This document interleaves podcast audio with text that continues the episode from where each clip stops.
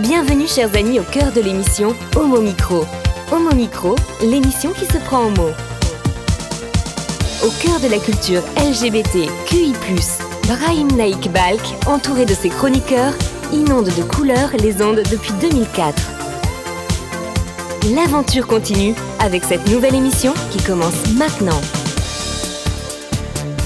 Avec le cercle des chroniqueurs, heureux de vous euh, retrouver. Bonjour à toutes et à tous. En fin d'émission, dans C'est à lire, nous retrouverons Éric Garnier qui nous conseillera le livre d'Anthony Mangeon, Martin Luther King, Éthique et Action, paru aux éditions du CERF. C'est un bonheur de retrouver Valérie Beau pour J'écris ton nom. Bonjour Valérie. Bonsoir, quel plaisir de vous retrouver.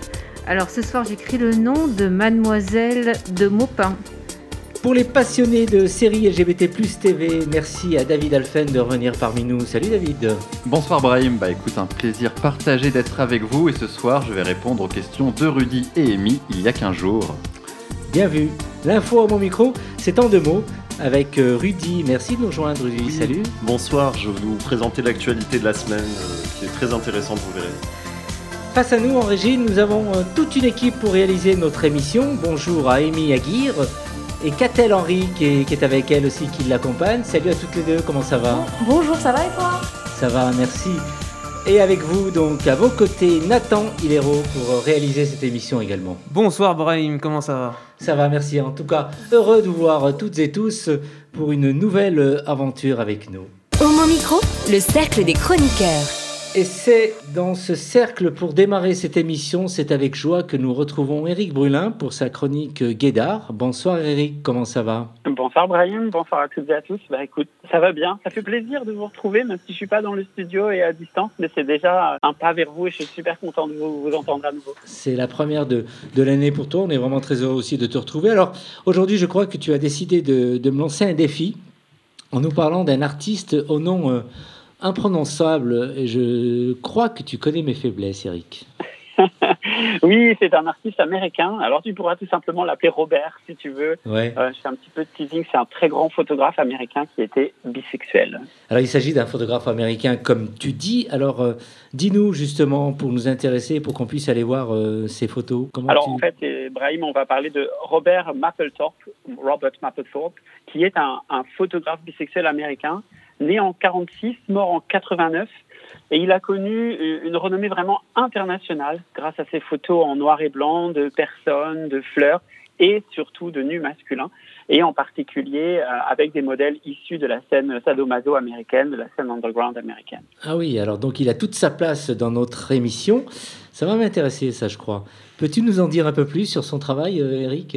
Avec plaisir. Alors, je pense que pas mal d'entre vous ont dû déjà entendre parler de lui, peut-être ont déjà vu euh, des photographies de, Robert Mapplethorpe, mais si vous ne le connaissez pas, je vais essayer de vous faire parcourir une expo imaginaire de ces photographies. Donc, imaginez vous êtes dans un musée ou une galerie d'art et puis euh, vous êtes entouré de très grandes photographies en noir et blanc. Toutes sont en noir et blanc avec des gris très travaillés, beaucoup de nuances de gris.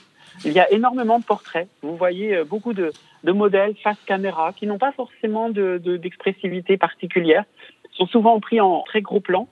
Et puis, il y a aussi euh, des photos de fleurs prises en très gros plan et également des photos de parties du corps, des épaules, des fesses parfois. Les modèles, vous sentez qu'ils font partie de cette scène new-yorkaise des années 80 euh, avec un côté un peu queer, indéfinissable. Il y a beaucoup de modèles euh, afro-américains. Certains sont nus. Quand ils sont nus, la nudité, elle n'est, elle n'est pas obscène, mais elle est quand même très explicite.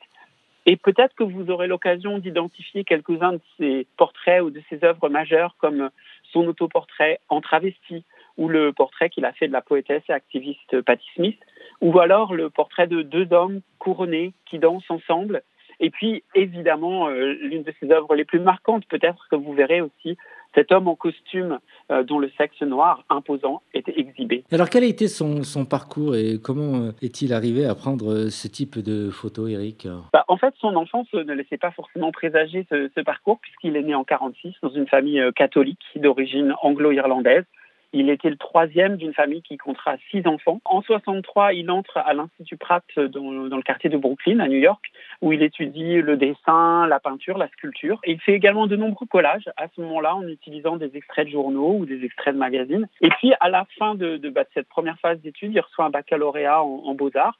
Mais euh, il renonce à suivre la voie que son père avait un peu définie pour lui, c'était celle du dessin publicitaire. Et même, il, il rompt assez brutalement avec sa famille. Il s'installe dans Manhattan, vie d'emploi euh, peu stable. Il découvre à la même époque bah, le cannabis et le LSD, qui sont des drogues qui circulaient énormément dans le milieu gay, lesbien et euh, le milieu queer de l'époque. Il est polyamoureux, il est bisexuel. Il rencontre Patti Smith, donc cette poétesse avec laquelle il a euh, tout d'abord une relation intime, puis ensuite une relation amicale qui durera jusqu'à sa mort. Et euh, au début des années 70, eh bien c'est là qu'il va vraiment découvrir la photographie. Et il se sert, vous savez peut-être, de ces petits polaroïdes en fait, ces, ces, appareils photo qui permettaient de sortir immédiatement une photo, une révolution pour l'époque. Et pour lui, bah, c'est son premier média, c'est la première façon de travailler.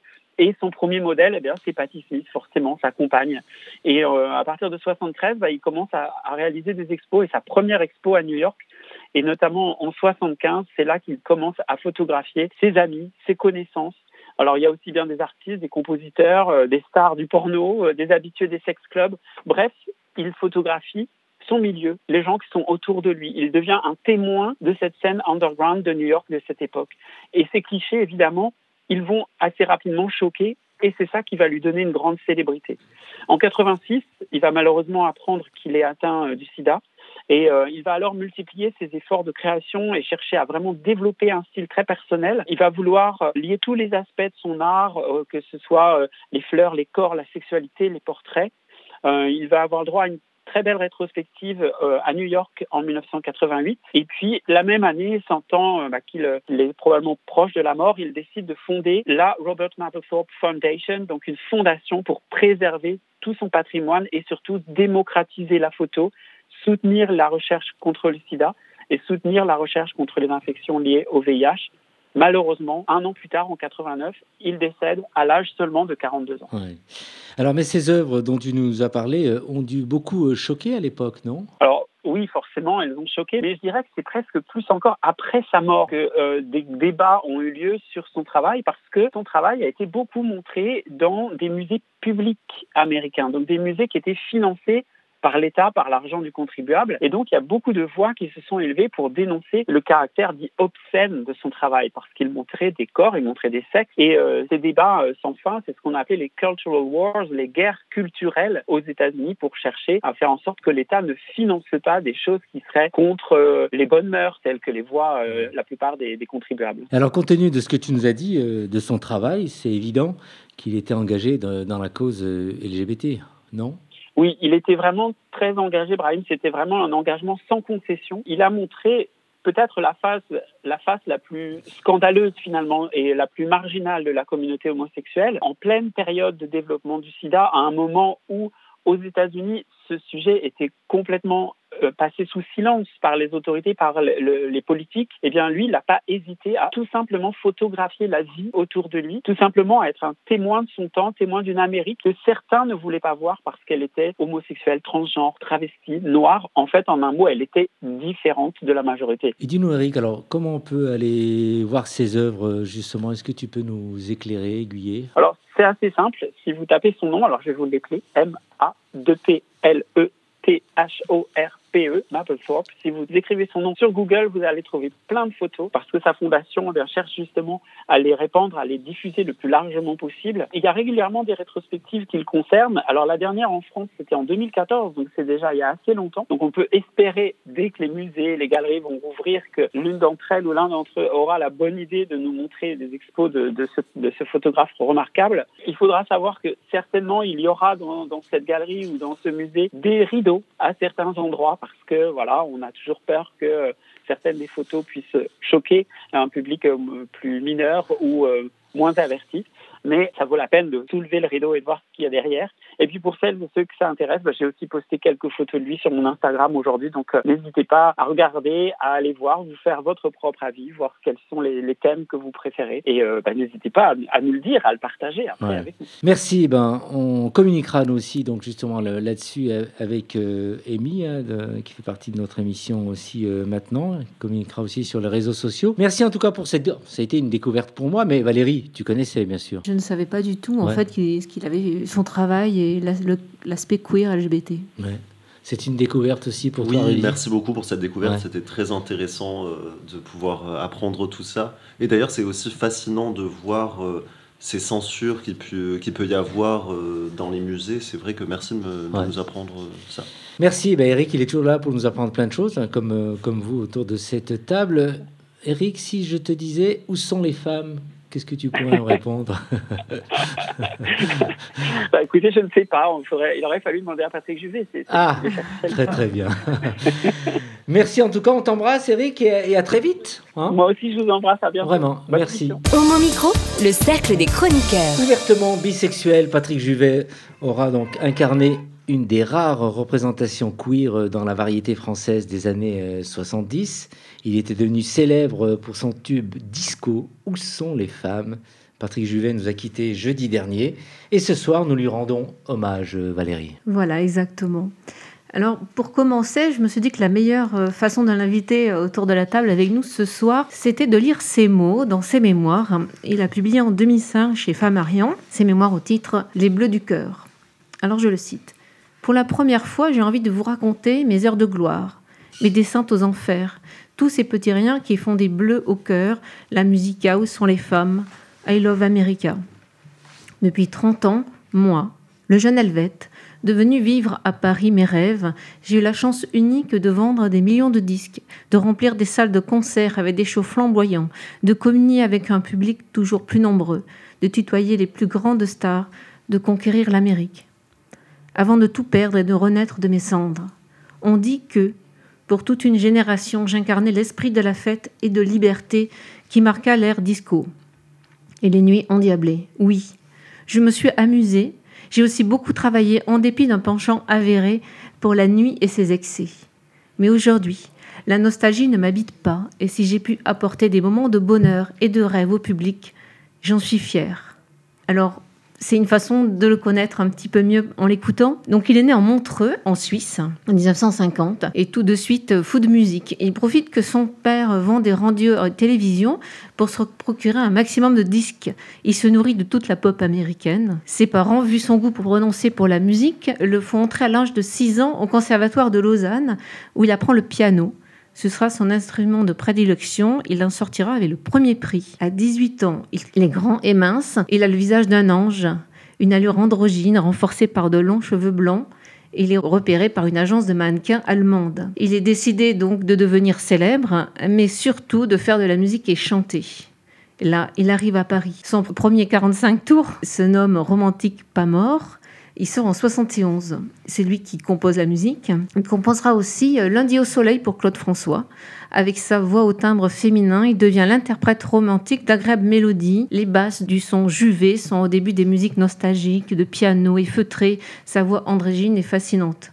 J'ai compris qu'il fallait faire de la mouvance du moment, de cette époque. Le soir, je m'asseyais au piano avec un coup de rouge et hop, ça venait tout seul. Souvent, c'était des tubes.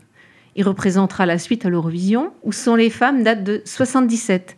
C'était le tube qui marque les premiers pas de Juvet dans le disco, le genre qui va faire sa renommée, sa fortune, mais aussi euh, son malheur en l'enfermant dans une image et un style.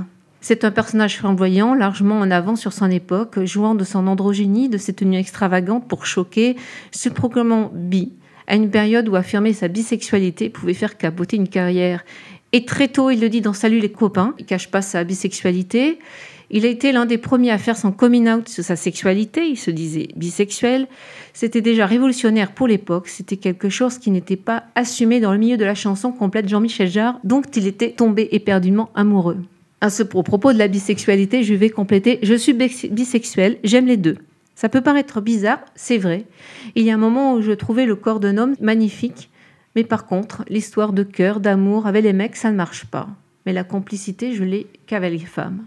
En 2012, il indique dans une interview à propos de la bisexualité Je suis surpris que ces sujets restent un tabou. Depuis 40 ans, les mentalités n'ont pas évolué. Au début des années 70, donc je vous ai dit, il a un vrai coup de foudre pour euh, Jean-Michel Jarre, avec qui il va travailler. Son titre Love America sera dans 15 pays, numéro 1 dans 15 pays à la fois, et il dira Là, la tête a tourné, mais je ne regrette pas. C'est important de vivre deux ans de limousine et de first class avec les gardes du corps. J'ai gagné beaucoup d'argent, mais je l'ai claqué. Et puis la vague des discours reflux au début des années 80, il ne sera plus au premier plan. Nous le savons, mais nous l'aimons. Et c'est à Barcelone qu'il a fini par poser ses valises. C'est fou ça. Alors, euh, autour de nous, alors, euh, est-ce que vous avez entendu, pour les plus jeunes bien sûr, est-ce que vous avez entendu parler de, Patrick euh, Juvet? On va poser la question plutôt aux personnes déjà euh, en régie. Amy, Patrick Juvet? De, de nom, oui. bah, où sont les femmes? Oui, forcément. Mais c'est vrai que je connaissais pas du tout le personnage. Et il est très intéressant. Et d'ailleurs, j'ai vu une émission où il était interviewé par Bouvard, où il était remarquablement pertinent face à un Bouvard qui était limite homophobe, euh, enfin qui était vraiment lourd quoi. Donc euh, c'est du un personnage intéressant visiblement. Et pour toi, Nathan? Alors, d'après ce que je me souvenais, non, je me souvenais plus de lui. Et après avoir écouté Où sont les femmes, oui, c'est bon, je savais qui il était. Donc oui, effectivement, euh, ça m'est revenu, etc. Il y a eu plusieurs aussi, plusieurs émissions qui sont passées durant la semaine, plusieurs hommages aussi. donc du coup, j'ai pas manqué de me refaire, on va dire, les classiques de Patrick Jouvet, même en regardant, on va dire, les différents morceaux qu'il avait produits. Et en réécoutant, c'est juste un bonheur, tout simplement. Rudy et David euh, Rudy? Oui, alors moi je, connaissais les tubes, mais par contre je découvre sa vie, donc euh, c'est très intéressant de pouvoir voir ça. Je te remercie pour ce partage. Bah, moi c'est exactement, euh, exactement comme Rudy, c'est-à-dire je l'ai beaucoup écouté. Ma mère était très fan de toute la période de Salut les copains. Mais par contre, effectivement, je ne connaissais pas les détails de sa vie intime et de son engagement envers sa bisexualité et la diversité. C'était quand même assez osé, osé pardon, à l'époque quand même de, de dire euh, qu'il était euh, ouvertement bi en fait. Euh, Valérie. Oui, parce que la plupart du temps, enfin, beaucoup de, comédiens ou alors de, chanteurs aussi se prêtaient des relations de passage ou de convenance pour pas déranger, mais lui, il affirmait frontalement, voilà, tranquillement. Très bien, mais écoutez, on va s'écouter ce morceau. Où sont les femmes de Patrick Juvet?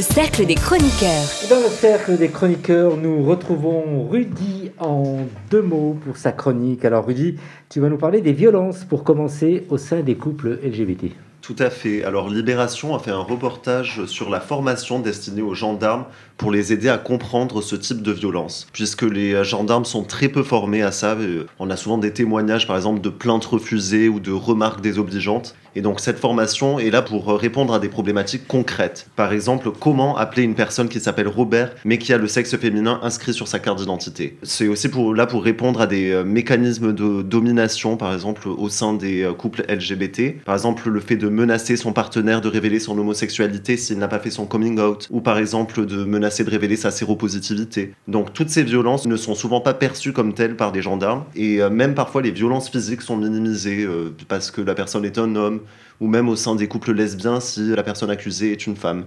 Donc euh, en France comme ailleurs, la relation entre LGBT et les forces de l'ordre n'a pas toujours été simple, on le sait.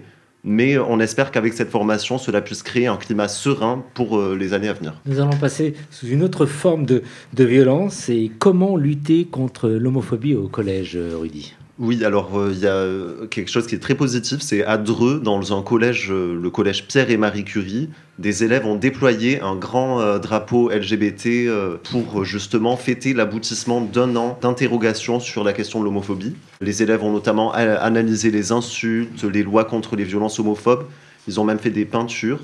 Et il y a un journaliste de l'écho républicain qui rapporte des témoignages qui sont très réconfortants comme par exemple celui d'Amina, qui est une jeune élève de quatrième, qui dit que même si dans sa religion, qui est l'islam, l'homosexualité n'est pas acceptée, elle pense que les, les LGBT devraient pouvoir vivre en liberté tels qu'ils sont, comme tout le monde en fait. Donc euh, ce témoignage montre l'importance de sensibiliser aux discriminations dès le plus jeune âge. Alors euh, Rudy, donc tu, tu, aimerais aussi parler de, de, la difficulté pour un journaliste de relayer une affaire judiciaire en cours. J'ai suivi ça, c'est assez délicat. Dans oui, c'est très compliqué pour un journaliste de donner la parole à une victime s'il n'y a pas encore eu de jugement. Je me suis dit ça parce que la rédaction de Tétu a reçu un jeune homme de 25 ans qui accuse de viol l'ancien président de la fondation Le Refuge. Vous avez peut-être dû voir ça, il y a une enquête préliminaire qui est en cours. Et euh, donc, euh, dans ce témoignage, le journaliste qualifie ça pardon, de douloureux. On parle d'une situation d'emprise sur une personne qui est mineure au moment des faits. Et donc, euh, après Tétu, BFM ou encore France Bleu ont relayé l'information. Or, dans un communiqué, l'accusé se défend. Il parle de faits qui sont calomnieux, se qualifie d'homme à abattre et dévoile des détails sur le profil psychologique de la victime présumée. Il dit même qu'il va porter plainte pour dénonciation calomnieuse et envisage même des poursuites pour diffamation contre les médias qui ont relayé l'information. Et donc cette affaire montre toute la difficulté pour un journal de parler de ces questions. Puisque s'il est important de donner la parole aux victimes, tant qu'il n'y a pas de jugement, ce genre de témoignage peut potentiellement être une fausse accusation. Et en même temps, peut-on cesser de relayer la parole d'une victime? On est donc là face à un véritable dilemme moral. Doit-on aller à l'encontre de la loi pour défendre une cause qu'on estime juste? La question reste en suspens. Effectivement, bon, bah, maintenant il y a certains journaux qui veulent faire un peu le magazine, le, buzz, et maintenant avec la vitesse où vont les informations, circulent les informations sur les réseaux sociaux, en gros, c'est toujours le, magazine ou le journal qui va euh, relayer un certain nombre de choses. Et comme tu dis, tant que la justice n'est pas prononcée, eh bien, ça reste difficile pour ceux qui sont, euh, qui sont bien sûr euh, accusés. Tout à fait, oui. Un journaliste ne peut pas être un juge, c'est toujours euh, la difficulté. Effectivement. Alors, pour finir, que s'est-il passé à Pékin la semaine dernière Oui, alors, un événement assez joyeux, puisque un immense bal de voguing a été organisé par des minorités LGBT. Vous savez, c'est cette danse à New York, qui a été inventée à New York dans les années 70, qui est inspirée des défilés de mode. Et donc, selon les mots d'un des euh, organisateurs de l'événement, c'était la récré démarginalisée. Ils dansaient tous ensemble, ils se sentaient libres sans se soucier des regards des gens. Et donc, fait peu commun, en Chine, il y avait aussi de nombreuses femmes euh, hétéros qui pratiquent le voguing, puisqu'elles y voient là une manière de protester contre le patriarcat. Et alors, un tour de table, merci en tout cas euh, Rudy pour toutes ces informations. Un tour de table, Valérie, qu'est-ce que tu as retenu? Moi, je suis très très émue par les actions du Collège de Dreux. Je trouve ça absolument fabuleux et euh, je trouve que mettre en drapeau euh, des banderoles LGBT, euh, bah, les personnes justement à cet âge-là au collège qui se posent des questions, bah, c'est un acte vraiment de bienveillance. C'est immense. Je dis bravo et il faudrait vraiment que ce, ça soit, je dirais, généralisé. David bah écoute, globalement, c'est plutôt des bonnes nouvelles euh, que tu nous as données là, ça fait plaisir. Mais néanmoins, euh, effectivement, euh, bah, l'histoire du refuge, c'est terrible. Après, comme on dit, il y a présomption d'innocence. Pour le moment, on mais c'est quand même une bonne chose que le mouvement MeToo et Balance ton port ait existé pour au moins que les gens se sentent légitimes, au moins de pouvoir se dire je suis une victime et se disent que certains comportements peuvent être dénoncés. Et ça, c'est vraiment une vraie avancée que les gens se disent ok, ce comportement-là qu'il y a eu à tel moment, je peux le dénoncer. Après, il bah, faut espérer que les juges fassent leur travail et qu'on puisse démêler, dans certains cas, le vrai du faux. En régie, qu'est-ce que vous avez retenu euh, de cette chronique de Rudy pour commencer, Amy? Alors moi, Brahim, je pense que tu sais que je suis danseuse. Donc forcément, euh, le voguing, ça me fait plaisir de savoir qu'il y a des gens qui dansent. et encore plus si c'est de la danse engagée.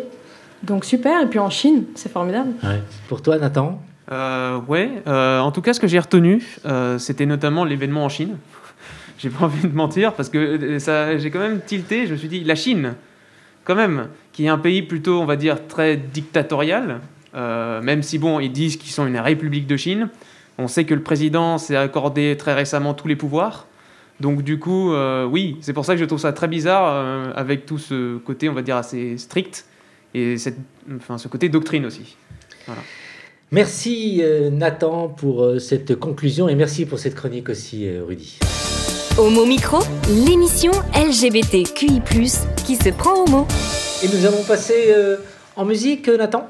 Oui, on va passer plutôt à un morceau qui, on va dire, dans cette tranche un peu disco, et qui, on va dire, profite aussi de ce moment de en ligne.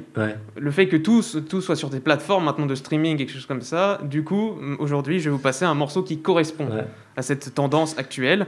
Et donc, du coup, ce morceau, bah, il s'appelle Johnny's Online et il est de Camp Kubrick.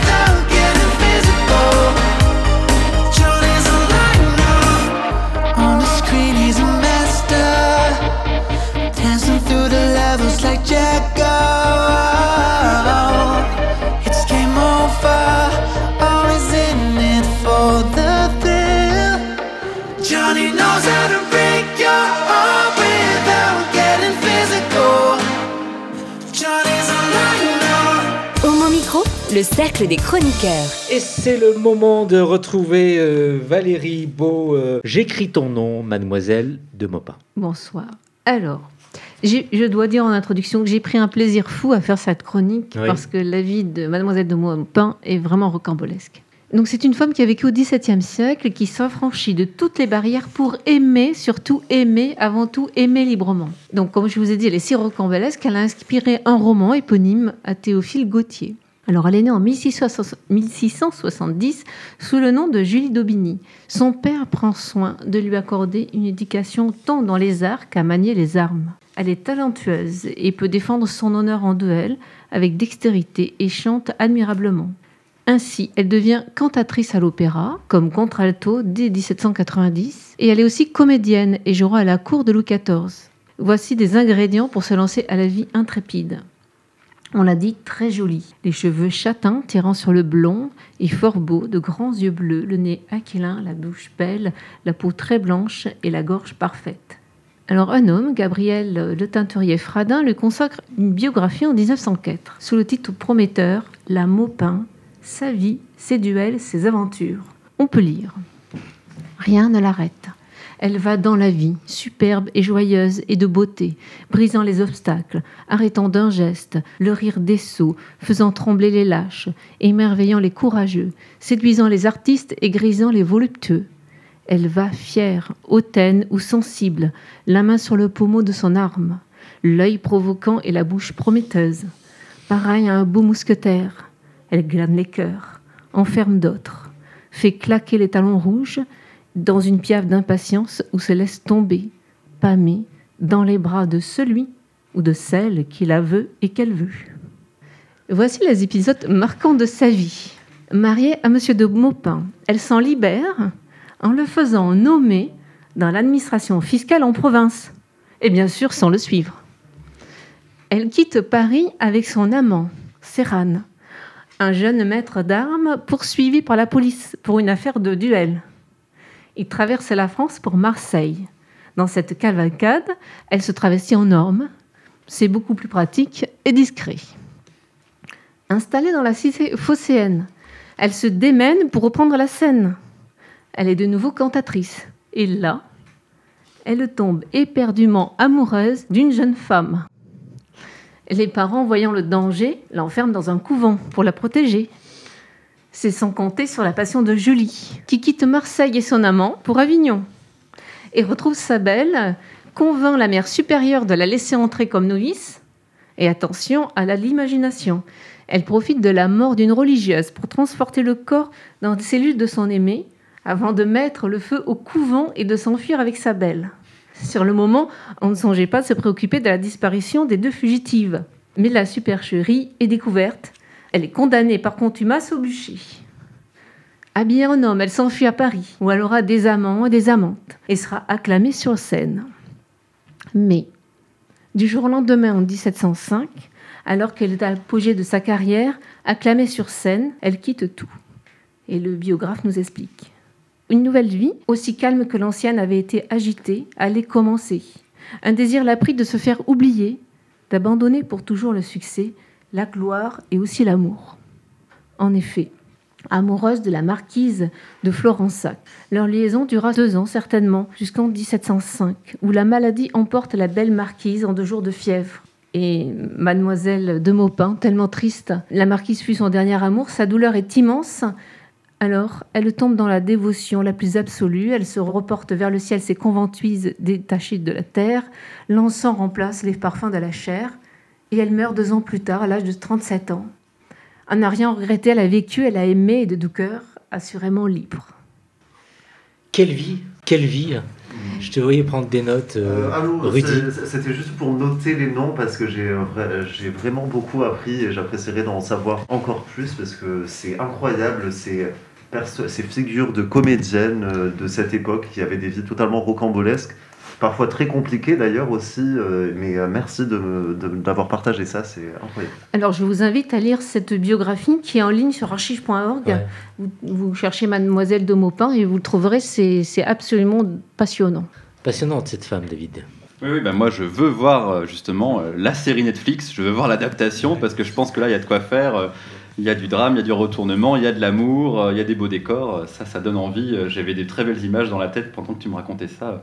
Très belle histoire. Merci en tout cas. Et pourquoi ce choix tout de suite pour ce soir Eh bien, en, pourquoi pas Mais j'ai découvert sa vie en fait en lisant un livre sur les cafés et cabarets de Paris où j'ai appris euh, que finalement euh, c'est en fait l'histoire du Procope. Et en fait, les personnes se donnaient des duels au, au jardin du Luxembourg et je me suis dit, mais cette femme a l'air absolument extraordinaire. Une question peut-être personnelle, tu t'es retrouvée dans sa vie? Mais écoute, euh, moi je ne fais pas de l'escrime, euh, je j'ai pas, je suis pas si rocambolesque, mais je me dis... Les, les, rencontres multiples non plus? Non, tu ne répondras pas. Merci en tout cas, merci. Au mon micro, le cercle des chroniqueurs. Et on poursuit euh, ce cercle des chroniqueurs avec David, LGBT+, Serré TV avec euh, David Alphen. David, donc, il y a deux semaines, Rudy euh, t'a interpellé à la fin de ta chronique sur les séries LGBT euh, chez Disney en te demandant qu'en est-il des stéréotypes gays dans tous les, programmes Et tu lui as répondu à suivre. On ne fait pas durer le, suspense trop longtemps puisque tu as décidé de, de lui répondre aujourd'hui. C'est bien ça, non? Oui, tout à fait, Brahim. Je me suis dit qu'il avait posé une question pertinente et qu'on allait répondre assez rapidement. Mais aussi de rebondir sur euh, ce que Amy pardon, euh, nous a dit donc, euh, en réaction de, à ta chronique aussi. C'est bien qu'il y ait des personnages LGBT dans les séries, mais qu'en est-il aussi de la qualité de ces représentations? Bah oui, avant de continuer à parler représentation LGBT en détail dans les séries télé contemporaines et moins contemporaines dans les prochaines semaines, je vous propose de définir ensemble de quoi on parle quand on dit représentation LGBT. Est-ce que vous avez une idée des thèmes qu'on retrouve le plus dans la fiction LGBT en général? Séries, films, livres? Quelqu'un? Des thèmes, Amy L'interro surprise, non, je sais pas. Euh, en gros, vous découvrez votre sexualité. En général, vous tombez amoureux d'un ou une hétéro. Il hein. faut bien que ce soit compliqué.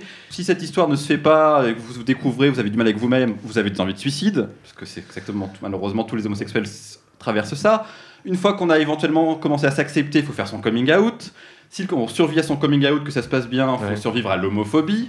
C'est ce qu'on trouve dans, beaucoup dans la fiction encore et encore et encore. Et si, quand on est surtout un homme homosexuel, ensuite, il faut survivre au VIH et au sida.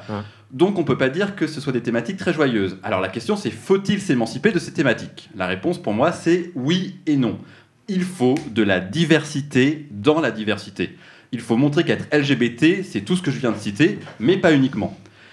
Quand on est une personne de couleur noire, par exemple, on est beaucoup plus de choses qu'une victime de racisme ou le petit-fils ou la petite-fille d'un esclave, ce qu'on peut retrouver dans la fiction encore et encore et encore et encore. La fiction qui veut dénoncer finit par faire l'inverse elle stigmatise à ne montrer qu'un seul aspect d'un groupe de personnes. En voulant sensibiliser le public non concerné par les oppressions, on cultive l'idée de l'oppression. La fiction montre aux jeunes et aux moins jeunes LGBT que seule une vie misérable est possible. Cette sensation qu'on est opprimé et que c'est notre seule option pour notre avenir. Car finalement, les œuvres queer et militantes sont évidemment importantes, on ne peut pas dire l'inverse, il en faut, mais une bonne représentation LGBT en 2020, c'est quoi? C'est une représentation qui banalise et normalise les LGBT. Des médecins LGBT dans Grey's Anatomy, oui, on peut être LGBT et être un super médecin. Des pompiers LGBT dans 911, 911 en anglais. Ou des braqueurs LGBT dans la Casa des Papels. On peut être tout ça aussi, on n'est pas que l'homophobie, le suicide, le VIH et tout ça. Justement, Rudy euh, citait il y a 15 jours La Cage aux Folles. C'est un film, ce n'est pas une série, mais c'est un bon exemple assez pertinent. Doit-on représenter systématiquement les hommes homos comme des clowns féminins, par exemple? On en revient à ma réponse précédente. Certains garçons gays sont très féminins. Ils doivent donc exister dans la fiction, mhm. bien sûr. Mhm. Le meilleur ami gay dont parlait Rudy également, ce stéréotype, c'est la même chose. Il existe, on peut le voir. Mais il faut de la diversité dans la diversité, encore une fois. Il faut montrer ça, mais pas que. D'ailleurs, pourquoi ces stéréotypes reviennent? Les personnages exubérants dans la comédie et la sitcom sont nombreux, hétéros comme homosexuels, comme LGBT, mais il ne faut pas que les productions, que les producteurs ne s'arrêtent qu'à ça. Parce que dans la tête des producteurs, pour le spectateur, quand on, a un personnage homosexuel, qu'est-ce qu'il voit? Il voit surtout sexuel. Alors que quand on fait un clown féminin ou un meilleur ami gay, ce qu'on voit, ce que voit surtout le public, c'est un autre loin de nous, un étranger, un clown de cirque, un eunuque, dénu de désir sexuel, malgré des blagues parfois graveleuses. Mais au moins comme ça, on ne choque pas les familles. Ici, nous ne sommes pas évidemment dans des bonnes, ce qu'on pourrait appeler des bonnes représentations LGBT. Alors, qu'est-ce qu'une bonne représentation LGBT dans une œuvre de fiction? Eh bien, euh, par exemple, c'est un programme grand public qui ne montre pas de sexe entre ses protagonistes hétérosexuels, bah, qu'il en soit de même pour les personnages LGBT. A l'inverse, si on est dans une série, par exemple sur HBO, qui n'a pas peur de montrer des hétéros copulés comme des lapins à tour de bras et tout nus euh, à l'écran, eh bien il faut qu'évidemment les protagonistes LGBT fassent de même et qu'on évite des accolades euh, timides euh, sur le dos. Parce que voilà, la télé, comme le cinéma encore aujourd'hui, est guidée par des producteurs blancs, masculins et hétéros, et ces producteurs voient dans les héros LGBT et les gestes d'affection qui vont avec une gêne épidermique, sociale, ah influente par la religion, c'est-à-dire un papa, une maman, et le sexe, c'est pour procréer, faire des enfants, hein, rien d'autre, le plaisir, ça n'existe pas. Il refuse donc de montrer deux hommes ou deux femmes s'embrasser à l'écran, se toucher, et simplement s'aimer. Donc pour conclure, qu'est-ce qu'une bonne représentation LGBT bah, C'est une représentation qui tout simplement traite les héros LGBT comme les équivalents hétéro-cisgenres. C'est ceci qu'on va explorer dans les semaines à venir. Pour commencer dans la douleur, parce que je vous préviens, pour ce qui concerne les séries des années 70-80, ça fait mal. Mais au moins, il y en a un peu, mais c'est pas, c'est pas, c'est pas trop ça. Merci David, c'était vraiment très très pro. Alors, euh, retour à ben, Rudy, est-ce que tu es satisfait de, de cette réponse euh Oui, merci beaucoup. C'est vrai que c'est passionnant, c'est vraiment passionnant de pouvoir entendre ça, puisque euh, c'était une question que je me posais, et merci d'avoir montré toute la richesse de cette problématique. Et euh, c'est vrai que je, je réfléchissais, il y a quand même une application concrète dans la réalité de tous ces stéréotypes. Parfois, ça peut être très compliqué de pouvoir en sortir. Je me souviens notamment de témoignages que je lisais de jeunes Américains euh, homosexuels qui disaient qu'on euh, on les autorisait pas à être des hommes. Leurs amis leur disaient Ah, mais toi, tu n'es pas un homme, tu es à moitié une femme, à moitié un homme, à cause de justement ces clichés sur l'homosexualité. Donc, de la diversité dans les représentations permet d'avoir une, une application concrète dans la réalité. Merci d'avoir montré ça. Amy Oui, oui, moi je trouvais que c'était parfait, très clair, très précis. Et la diversité dans la diversité, euh, je pense que c'est la formule à retenir. Ouais. C'était clair, bien sûr. Euh, oui, et, j'ai beaucoup apprécié aussi, euh, moi qui, qui ai milité beaucoup et qui continue pour les droits LGBT, à la fois montrer, mais le danger c'est de s'y enfermer et c'est très intéressant que tu le rappelles. Merci, David. Merci à vous. Vous écoutez Homo Micro, une émission de et avec Brahim Naik Balk. The pleasure to present to you Dr. Martin Luther King, Jr.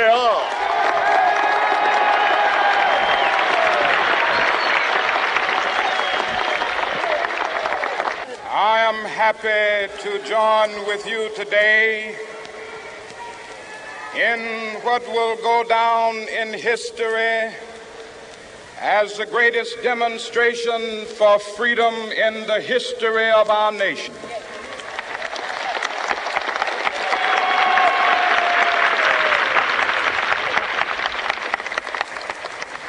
Five score years ago, a great American in whose symbolic shadow we stand today signed the Emancipation Proclamation. This momentous decree came as a great beacon light of hope to millions of Negro slaves who had been seared in the flames of withering injustice. It came as a joyous daybreak to end the long night of their captivity. But 100 years later, the Negro still is not free. 100 years later, the life of the Negro is still sadly crippled by the manacles of segregation and the chains of discrimination. 100 years later, the Negro lives on a lonely island of poverty. I have a dream that one day this nation will rise up and live out the true meaning of its creed.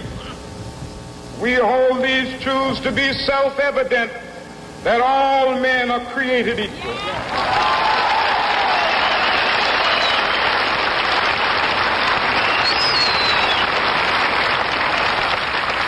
I have a dream that one day on the red hills of Georgia, sons of former slaves and the sons of former slave owners will they be able to sit down together at the table of brotherhood. I have a dream that one day, even the state of Mississippi, a state sweltering with the heat of injustice, sweltering with the heat of oppression, will be transformed into an oasis of freedom and justice. I have a dream. My four little children will one day live in a nation where they will not be judged by the color of their skin, but by the content of their character. I have a dream today.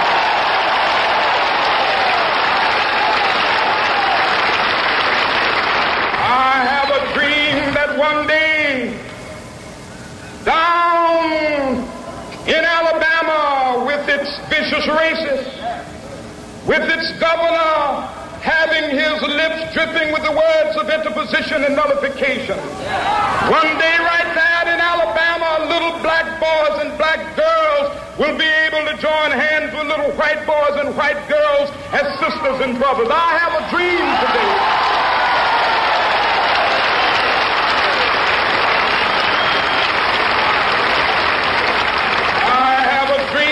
one day every valley shall be exalted. And every hill and mountain shall be made low. The rough places will be made plain, and the crooked places will be made straight. And the glory of the Lord shall be revealed, and all flesh shall see it together. This is our hope. This is the faith that I go back to the South with.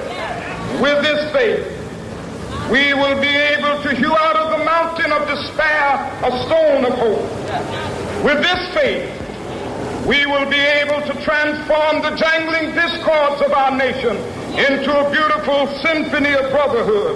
With this faith, we will be able to work together, to pray together, to struggle together, to go to jail together, to stand up for freedom together, knowing that we will be free one day. This will be the day. This will be the day when all of God's children be able to sing with new meaning, My country tears of thee.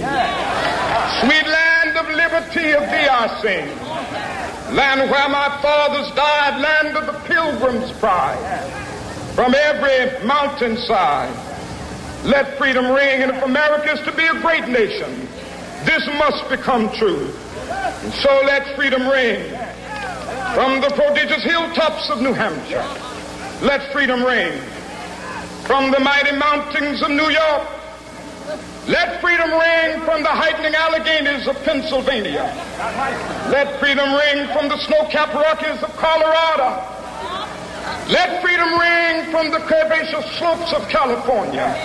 But not only that, let freedom ring from Stone Mountain of Georgia. Let freedom ring from Lookout Mountain of Tennessee. Let freedom ring from every hill and molehill of Mississippi, from every mountainside. Let freedom ring in Windy Capital.